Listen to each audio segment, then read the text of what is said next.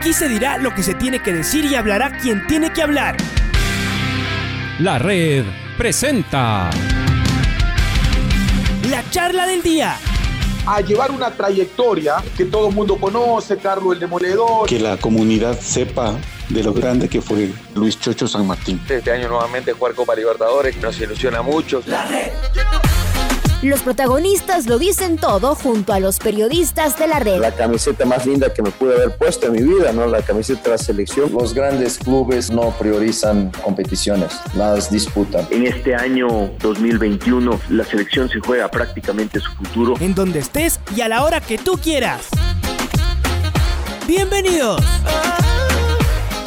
tenemos como invitado al profesor Jorge Cérico, director de selecciones también de la Federación Ecuatoriana de Fútbol, técnico de la Sub-20, eh, que vamos a conversar con él. Trabajó con la mayoría de los jugadores que hoy están a punto, aunque yo digo, ya nos llevan al Mundial. No sé si el profe comparte conmigo. Estamos con el Pato Granja y con Mao Castillo, nuestros estadígrafos de la red. Yo digo que ya estamos en el Mundial. Usted comparte conmigo, profe, ya estamos en Qatar 2022. Buen día. ¿Qué tal? ¿Qué tal? Buen día, Luis. Bueno, este, las matemáticas no este, hacen que, que uno no pueda asegurar, digamos, dar por hecho, pero yo creo que independientemente de las matemáticas, inclusive de los de los partidos que hay por delante, por el nivel de la selección ecuatoriana, lo que ha demostrado a lo largo de toda la eliminatoria, para mí ya, ya estamos en la Copa del Mundo. Eh, absolutamente merecido para mí esta clasificación este y, con grande expectativa también de lo que pueda hacer Ecuador en la Copa del Mundo, ¿no? Porque hay muy buenos futbolistas, futbolistas con, mucho este coraje, digamos, con ganas, con esa hambre de, trascender más allá de, de, de, cualquier torneo. Yo los veo muy comprometidos. La verdad que este, para mí han hecho una eliminatoria muy, pero muy buena. Este, y, yo creo que el cierre va a ser exactamente igual. Y ya le digo, para mí la expectativa sobre la Copa del Mundo es alta, ¿no? Porque este, tenemos un buen equipo, un equipo sumamente competitivo. Usted trabajó con la mayoría de ellos, profe, que ahora están. Los trabajó en las inferiores, los ha tenido, los ha seguido de cerca y sabe cómo son y cómo están en este grupo, profe. Conversemos un poquito de eso porque usted los tuvo desde, desde pequeños también estos, chicos. Sí, sí, sí, hay un montón de muchachos que algunos más chicos, algunos ya un poquitito más grandes, este, pero por eso, por eso es que estoy convencido, Luis, porque uno sabe cómo piensan, eh, hoy hoy por hoy también este a mí la experiencia que me dejó muchísimo el tema del trabajo en la sub-20 anterior es esa esa historia de ya no tener esos temores o esos complejos que quizás se tenían cuando se enfrentaban a grandes potencias. Hoy los jugadores juegan con desparpajo y con con absoluta seguridad contra cualquier selección. Este después las cosas pueden salir bien o mal porque es, es un juego en definitiva y y hay cosas que uno no puede manejar, pero el, la forma de encarar los partidos de estos chicos ha sido, eh, desde ese punto de vista, brillante, absolutamente distinto a lo que por ahí se veía antes. Y también se vio reflejado, creo yo, últimamente a nivel de clubes en copas internacionales. O sea, hemos visto cómo, cómo grandes equipos han venido aquí o hemos visitado grandes instituciones y han hecho muy buenos partidos los equipos ecuatorianos. Creo que en eso ha cambiado mucho el fútbol ecuatoriano y, y redunda absolutamente en lo que es las elecciones, ¿no? Lo de Piero Hincapié, profe, usted cuando lo trabajó, cuando lo tenía, ¿se imaginaba que con corta edad iba a llegar así? Eh, ¿Iba a ser un, un central tan solvente, tan sólido? La verdad que sí, la verdad que sí, porque, bueno, yo que con Piero tuve la posibilidad de, de estar con él en el Sudamericano Sub-15 en Argentina, luego en los Sudamericanos Sub-17, Copa del Mundo Sub-17. Él siempre fue destacado y fue un chico siempre con una con una gran personalidad, ¿no? Porque independientemente de las condiciones que él tiene, él, este, es muy seguro de sí mismo, este, así como cuando uno lo ve que sale un cruce y, se queda con el balón fácilmente porque tiene esa seguridad de llegar y de ganar, este, es un chico muy seguro, muy seguro de su juego. Y la verdad que, claro, uno nunca puede decir qué es lo que va a pasar, porque tantas cosas influyen sobre un futbolista que es difícil predecir, pero pero cuando uno ve que si todo va normalmente, eh, así como quiero, hay algunos otros muchachos, algunos otros muchachos que tienen todas las condiciones para estar en una en una selección mayor y, rendir al nivel que, ha rendido Piero, ¿no? Estamos con el Pato Granja también, que se une al diálogo. Pato. Gracias, Lucho. ¿Qué tal, Jorge? ¿Cómo está usted? Pato Granja le saluda. ¿Cómo le va, más, allá, más allá de que uno habla siempre de las rachas y de todo lo demás, eh, da la impresión de que en estos valores jóvenes, eh, sin querer eh, decir que Michael Estrada, por ejemplo, Jordi Caicedo sean jugadores de mucha edad, nos cuesta en esa crítica exagerada que hacemos encontrar el delantero ideal. Sin embargo, en los jugadores que usted trabajó, aparte de, estos nombres, tenemos a Campana y lo tenemos también a, a Reasco. Le falta tal vez darles más confianza como para lanzarlos al ruedo como hicimos con Torres, con Incapié y con varios de los otros muchachos, también esos delanteros. ¿Cómo analizar un poco esto, no? Que es eh, en, medio de que estamos básicamente clasificados, de que no tenemos mucho que decir, somos recontra agrios en la autocrítica de no encontrar un goleador o de que mete un gol pero falla dos y que es el peor después de ser el mejor. ¿Cómo analizar esto, Jorge? ¿Cómo se está trabajando en esa parte, en los atacantes, en la definición y analizar con estos nombres eh, esto que le, que le planteo? ¿Es falta de darles más minutos, más confianza? ¿Cómo está funcionando todo eso? Sí, bueno, oh, ¿qué tal, Pato? Mire, yo lo que le puedo, obviamente, decir en el conocimiento que tengo de estos chicos, este, es que eh, seguramente ellos tendrán que sumar minutos de sus clubes, eso le dará mucha más confianza, creo que no sé, en el caso de Michael Estrada estuvo perdiendo un poquito la, la posibilidad de jugar seguido en, el Toluca y eso quizá le pasó un poquito de factura. De cualquier manera hizo un montón de goles en la eliminatoria y estuvo en un montón de situaciones de gol. Este, después a veces cerrar o no errar eh, forma parte de esto, ¿no? De la confianza que uno tenga o del ritmo que uno venga trayendo. Eh, sin obviamente sin sin intrometerme en el trabajo de, Gustavo Alfaro porque él es el que decide yo lo que sí le puedo decir Pato que los nombres que usted nombró los cuatro los cuatro son muy buenos delanteros y algunos algunos por alguna situación u otra han perdido ritmo el caso de Leonardo Leonardo es un caso típico para mí un delantero terrible delantero, desde el punto de vista técnico, físico, mentalmente es un pibe muy fuerte, pero bueno, no ha tenido la continuidad en Europa y ahora, bueno, veamos si tiene la continuidad en Estados Unidos que le dé esa confianza, ¿no? esa confianza que tuvo, por ejemplo, en el sudamericano, que pelota que agarraba la mandaba, la mandaba adentro, y eso tiene que ver con eso, con los estados de ánimo. Lo mismo, lo mismo sucede con Jordi, que también este, es un chico con una capacidad importante. Yo, yo por experiencia lo que le puedo decir, Pato, que generalmente los, los jóvenes que uno ha tenido en divisiones juveniles y que se han destacado en las divisiones juveniles como goleadores y en el transcurso de su carrera son exactamente lo mismo. Va a depender de los momentos y de los equipos donde estén también, porque también, también es cierto que uno es, en el fútbol uno es uno a partir también de quienes lo rodean, ¿no? A uno este, que a veces los hacen elevar un poquito más el nivel o bajar un poco más el nivel. Pero lo que sí estoy convencido que los cuatro chicos que usted nombró son que los ha tenido el profe Alfaro en cuenta en estas eliminatorias, son muy buenos delanteros los cuatro y los cuatro eh, esperemos que, que tengan este, ese grado de competencia a partir de jugar mucho en sus clubes, ¿no? Y otro tema que discutimos mucho, Jorge, que seguramente usted eh, al estar tan cerca de todos los procesos juveniles y prejuveniles, nos puede dar una respuesta con mucho más, eh, digamos, base. Hablamos mucho de la madurez de los jugadores. Acá en Ecuador hemos discutido mucho de la tardía madurez de nuestros jugadores, que revientan a partir de los 24, 25 años. Esta selección, este grupo, lo que estamos viviendo, esta clasificación con un promedio más bajo, con jugadores mucho más jóvenes en muchos de los casos y de las posiciones, es una demostración de que hemos logrado ir trabajando mejor en esa pronta o rápida maduración del jugador o es un tema que todavía está pendiente más allá de, esta coyuntura exitosa, de esta casi clasificación al Mundial, de tener esta generación joven. ¿Cómo está en, el sentir, en el manejo de Jorge Célico con todos ellos, con los que están en esta selección absoluta y con todos los que vienen hacia atrás, de ese grado de, madurez que se necesita? ¿Estamos consiguiéndolo? ¿Estamos trabajando eh, a buen paso y, eh, y buscando un buen puerto en esto de madurar más rápido a nuestros jugadores?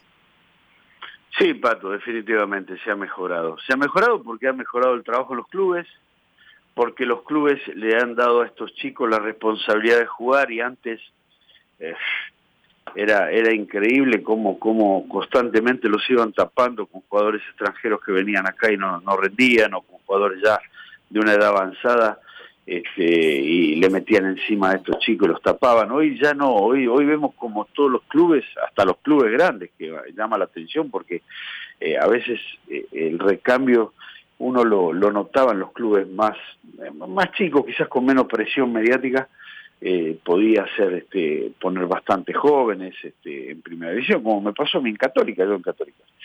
Tuve muchos chicos jóvenes jugando en primera división, pero hoy se ven ah, en los equipos grandes eso también. Y los clubes han mejorado también el trabajo de divisiones menores. Hay mejores profesionales, profesionales que ya están graduados, este, que, han invertido más en divisiones inferiores. Cada vez hay más clubes que se fijan en el tema de la inversión de divisiones menores y eso ha hecho que se adelante el proceso. Y también es cierto también, Pato, que, eh, a ver, eh, se ha desmistificado también esto de que que el jugador este explota tarde aquí eh, era también el tema de ponerlo y de sostenerlo porque no es solamente ponerlo a jugar no este, cuando uno cree en lo que hace lo, lo, lo pone a jugar y lo sostiene hasta porque sabe que el jugador tiene un tiempo de, de madurez para jugar y de tomar confianza. Así que sí definitivamente se ha mejorado. Mucho tiene que ver los clubes que han mejorado mucho tiene que ver el trabajo en divisiones menores, los buenos profesionales que hay en divisiones menores de todos los clubes aquí en el fútbol ecuatoriano. Así que, y después lo otro, ¿no? Que la frescura, viste, cuando vos tenés un equipo joven, ambicioso, que no está achanchado, viste, un equipo, jugadores que no, que no han conseguido todavía grandes cosas en sus carreras, eh, el, ánimo, las ganas es otra, eh, absolutamente, y esto es lo que para mí ha quedado demostrado en esta eliminatoria, eh, no solamente para nosotros, sino para el resto de América. Vos fíjate que, que, un poco lo toman de ejemplo en América a lo que ha hecho el fútbol ecuatoriano en cuanto a, a poner tantos jóvenes en una eliminatoria, hacer debutar tantos chicos con tan pocos partidos en eliminatoria, cuando siempre se venía hablando porque hay que tener experiencia, porque para jugar una eliminatoria hay que tener muchos partidos, porque hay que, porque hay que sostener la presión. Bueno, todo eso se fue cayendo y hoy mm, creo que eh, Ecuador ha demostrado que no que no es así que, estos jóvenes están para esto y para mucho más Hola profe, muy buenos días. Mao Castillo le saluda. ¿Cómo le va? Hay un par de preguntitas.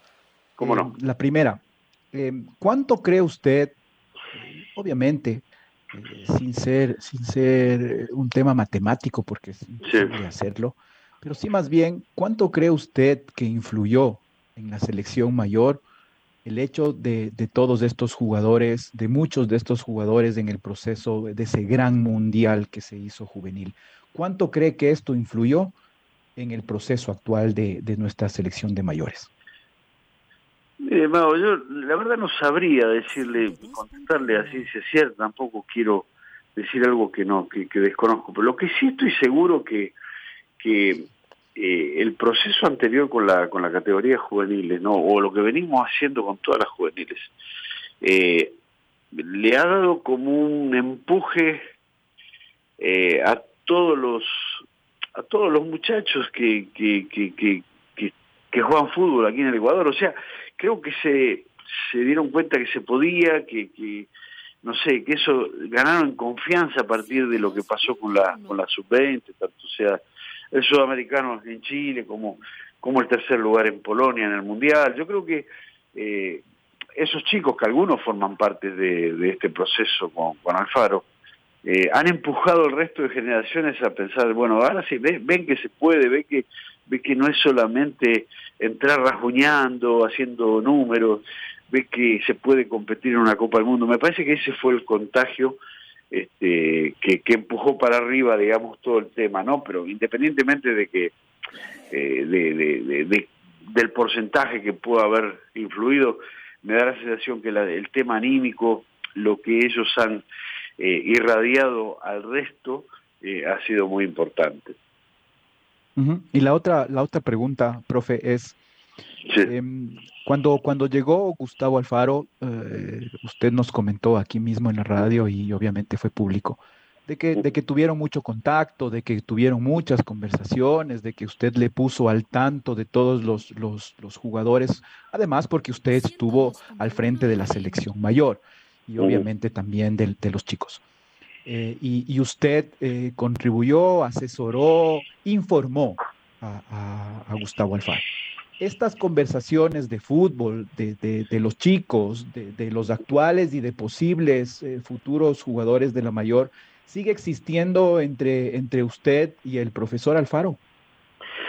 Bueno, al, al, inicio fue así, ¿no? Siempre obviamente respetando las, los lugares que ocupa cada uno. Gustavo más una vez se acercó a conversar conmigo de, de los chicos, inclusive de él ya estando en Argentina empezamos a conversar cuando él fue nombrado y tardó un tiempito en viajar por el tema de la pandemia y tanta historia. Conversábamos telefónicamente. Luego fueron pasando las fechas y bueno, lo que fue pasando ahora lo último, ahora lo último fue que, o sea, eh, ya están con esa base, ya tienen, la verdad que es un cuerpo técnico que trabaja muchísimo, entonces ellos se, se metieron, se metieron mucho en el fútbol ecuatoriano, han asistido a ver todos los partidos, hacen seguimiento de todos los chicos del interior, del, exterior, inclusive chicos jóvenes que, que estaban, bueno, lo que pasó te da te da la, la, pauta lo que pasó con Jeremy y con Sarmiento, o lo, o lo que en su momento pasó con Férigra, eh, o lo que lo de Piero Incapié, con chicos jóvenes también estuvieron encima y ellos se fueron metiendo mucho más y ahora, digamos, no es que no charlamos, sino que ellos ya tienen un conocimiento muy amplio, eh, producto de, del compromiso que con su profesión, ¿no? Como tiene que ser, como tiene que ser. Lo que pasa es que a veces eh, en este ambiente de fútbol este, hay de todo, ¿no? Hay de todo, pero en este caso son este, muy buenos profesionales todos, eh, a la cabeza del profe Alfaro y, quizás el requerimiento de algún tipo de información sea menor ahora, pero porque ellos se, se empaparon muchísimo de todo lo que es el fútbol ecuatoriano. Hemos tenido ahora un poquito más de acercamiento con el tema de los sparring. Él tiene una metodología de trabajar con 13, eh, 14 futbolistas eh, jóvenes que, que, los utiliza, digamos, se los necesita para eh, determinadas ejercitaciones o determinadas eh, emular acciones del rival y, bueno, eso eh, estamos a cargo nosotros de, llevar los sparring en estos microciclos y también de esa manera él va conociendo a los jóvenes jugadores que tenemos en la sub Profe, cuando usted estuvo encargado de la selección mayores, ¿tuvo la oportunidad de hablar con Felipe Caicedo? Porque hoy se discute mucho debería o no debería regresar a la selección. Él dijo que no quiere ya volver, pero no sé si usted habló y él le dijo, profe, por ahora no quiero volver. Eh, ¿Tuvo la oportunidad de hablar cuando estuvo encargado, profe? No, no, él cuando a mí este, pasó lo que pasó con, con el profe Quinteros, que me vieron la selección esos dos últimos partidos antes del Mundial de Rusia, ahí él renuncia a la selección. No sé si recuerdan ustedes. Sí. Ahí inmediatamente cuando sale Quintero, él renuncia. Él renuncia. Entonces, bueno, ¿para qué hablar con alguien que no quiere estar en un lugar? O sea, para mí no tiene, esa es una opinión muy personal, no tiene mucho sentido. Entonces, no, en ese momento no, no, no tuve ninguna intención de hablar con él. Lo de Hernán Galíndez, ¿cómo cayó en el grupo un jugador experimentado, nacionalizado? Se hablaba mucho antes que no querían nacionalizados porque eh, se querían solo ecuatorianos, pero ¿cómo cae Hernán Galíndez? Y sobre todo porque usted lo conoce muy bien, Hernán, profe. Sí, Hernán, digo, tuve la suerte, digamos, de poder traer al país, ¿no? A la Católica ahí en el 2012 cuando jugamos en Serie B. Vino Hernán y ascendimos con él ese año. Eh, yo lo que lo que te puedo decir, Luis, es que Hernán es un pibe espectacular que le cae bien a todo el mundo, es muy buen compañero y yo la verdad esa división de la que se habla de extranjeros o nacionalizados y ecuatorianos, yo no la, por lo menos no, no, no, no lo he visto así como tal cual este viste que se dice habitualmente que no le gusta a, los jugadores no le gusta a los nacionalizados. No la verdad nunca he notado eso. Y menos con Hernán mucho menos con Hernán que es un tipo muy querible que ha demostrado una y otra vez de, de su apego al país de su compromiso con el país con el Ecuador con su profesión así que yo creo que en ese sentido están están perfectos están muy bien no es aporte dentro y fuera de la cancha, porque usted también lo tuvo dentro del camerino y sabe lo que es, profe. Totalmente, totalmente. Empuja, va para adelante siempre, siempre positivo. Es siempre presto, Hernán, a dar una mano a un compañero en lo que necesite. Eh, lo que decís vos, Luis, no solamente dentro del campo, sino fuera, siempre, siempre para dar una mano, para ayudar. Así como lo ayudaron a él cuando llegó, ¿no? Porque también él siempre lo dice, que sintió el apoyo de todos, este, en el caso de la Universidad Católica en ese momento, eh, cuando él llegó al país, ¿no? Así que, no, desde ese punto de vista, yo creo que, mira, en líneas generales, Luis, yo conozco a estos chicos, este, en líneas generales te puedo asegurar que es un muy lindo grupo, buena gente, todos, no, no hay, no hay cosas raras ahí, ¿no? Profe, el, regreso de Alexander Alvarado saliéndome un poco de selección, Sí. Es bueno, usted que lo trabajó y lo conoce muy bien, Alexander Alvarado también.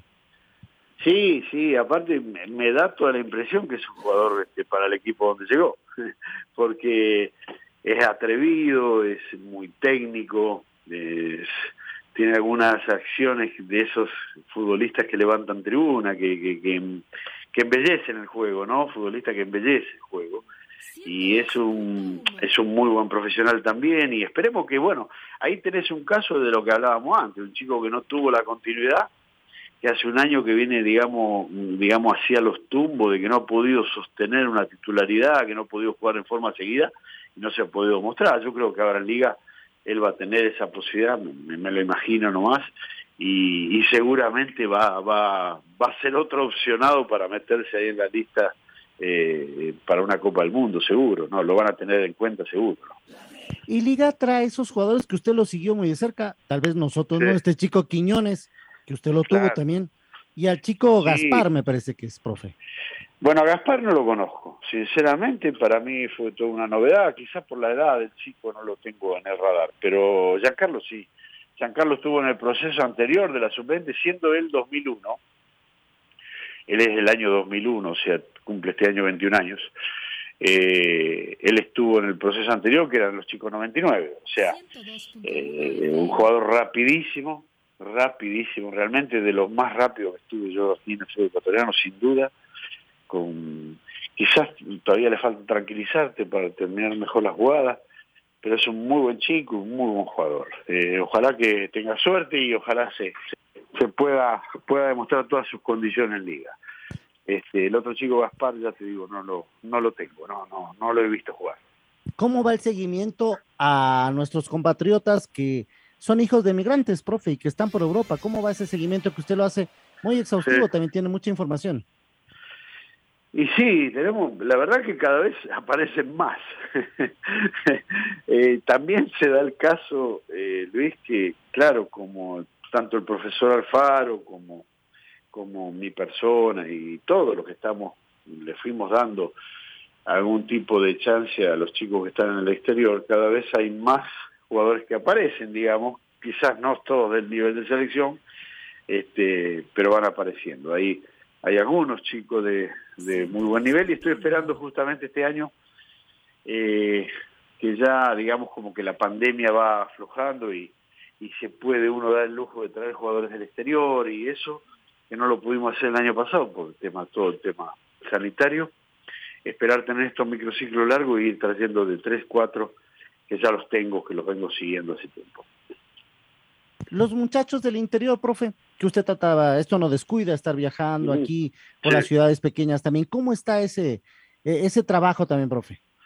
Mire, eh, Luis, ahora estamos justamente a través de las asociaciones de, fútbol, eh, invitando a hacer una, un scouting a nivel de todo el país, que no pudimos hacer el año pasado, ya te digo, por todos estos problemas. Hicimos, pero a medias, digamos, por todos estos problemas de la pandemia. Estamos invitando ya a ser selectivos en cada una de las asociaciones, o sea, que se encarguen de ellos primero de hacer un primer filtro y luego nosotros viajar a, los distintos lugares del país a ver a los chicos. Creemos que independientemente de que algunos puedan llegar, algunos otros no, merecen esa oportunidad de ser vistos y en ese trabajo estamos justamente ahora este, mandando estas cartas de invitación y haciendo todo el programa de visitas al interior del país. Y para terminar, profe, esta Copa Libertadores Sub-20, usted me imagino que va a estar ahí también viendo la Liga, a Lorense, a, a, Independiente del Valle, profe. No, y a los demás equipos también. No te olvides que en esta claro. Libertadores, claro, esta Libertadores Sub-20 son chicos del año 2002 y 2003.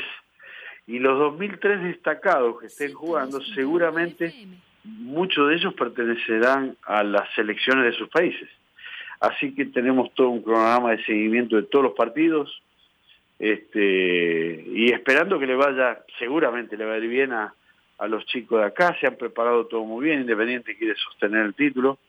Se metió Orense, también otro club que ha trabajado y que trabaja muy bien en divisiones menores, y Liga, también que ha despegado mucho últimamente a nivel de, de, juvenil. Así que vamos a estar viendo todos los partidos, si Dios quiere, este, dividiéndonos ¿no? entre los dos estadios este, pero viendo todos los partidos, porque es muy importante tomar nota de cada uno de los jugadores que veamos.